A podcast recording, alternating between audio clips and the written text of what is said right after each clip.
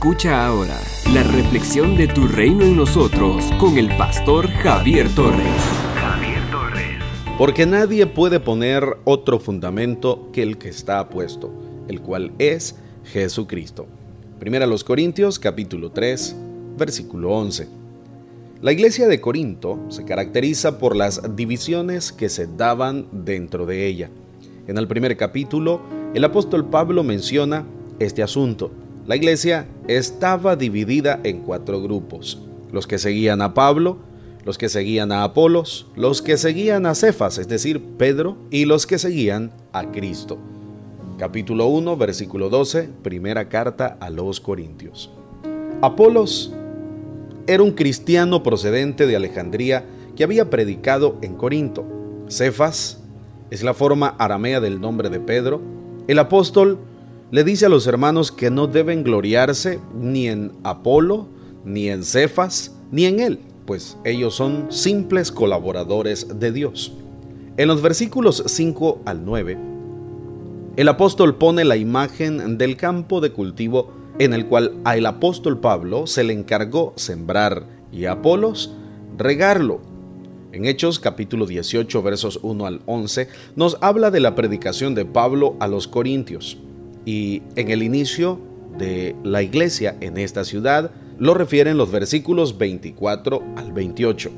Menciona la actividad de Apolos en la iglesia. Pablo afirma que ni él es más que Apolos, ni éste es más que él. Ambos y todos cuantos sirven al cuerpo de Cristo son simples colaboradores de Dios. Simples de tal modo que no tienen nada de qué jactarse. Por el contrario, los hermanos tampoco deben vanagloriarse de ser seguidores de ellos. El único fundamento en el cual deben sentirse orgullosos es de estar afirmados en la verdad bíblica de Cristo. En el capítulo 3, versos 9 al 17, el apóstol Pablo desarrolla la imagen de la construcción. La iglesia es un edificio de Dios que requiere ser construido y en cuya construcción intervienen muchas personas. Por tanto, en el caso del campo sembrado como en el del edificio construido, la grandeza jamás será de los que siembran o riegan o edifican, sino de Dios. La iglesia del Señor no es de ningún ser humano. Por muy destacado que llegue a ser dentro de ella, la iglesia le seguirá perteneciendo a Dios. Por eso, ningún cristiano debe ufanarse por ser de la iglesia de fulano de tal, sino por ser un hijo de Dios, por su fe en Jesucristo, que es el único fundamento válido. Quien trate de edificar la iglesia sobre otro fundamento se equivoca, pues edificará otra cosa menos la iglesia de Cristo. Al parecer, había en la iglesia de Corinto un falso maestro que estaba tratando de edificar sobre aquel fundamento que puso Pablo.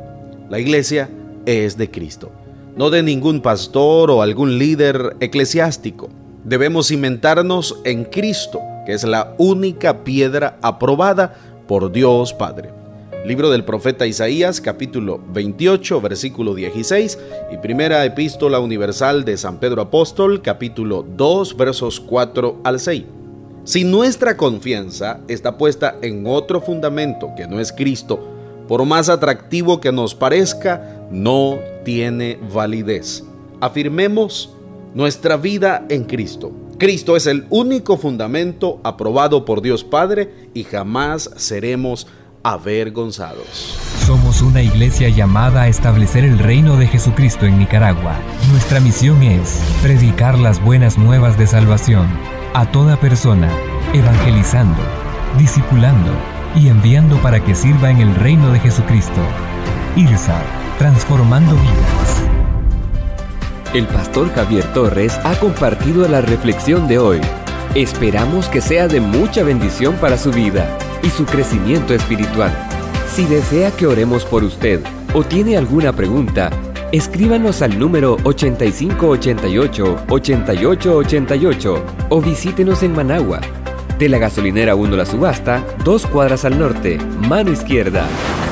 Con más de 13 años de servicio y amplios estudios ministeriales, como maestría y diplomado en teología, entre otros, puedes escuchar y conocer al pastor Javier Torres en Iglesia IRSAT.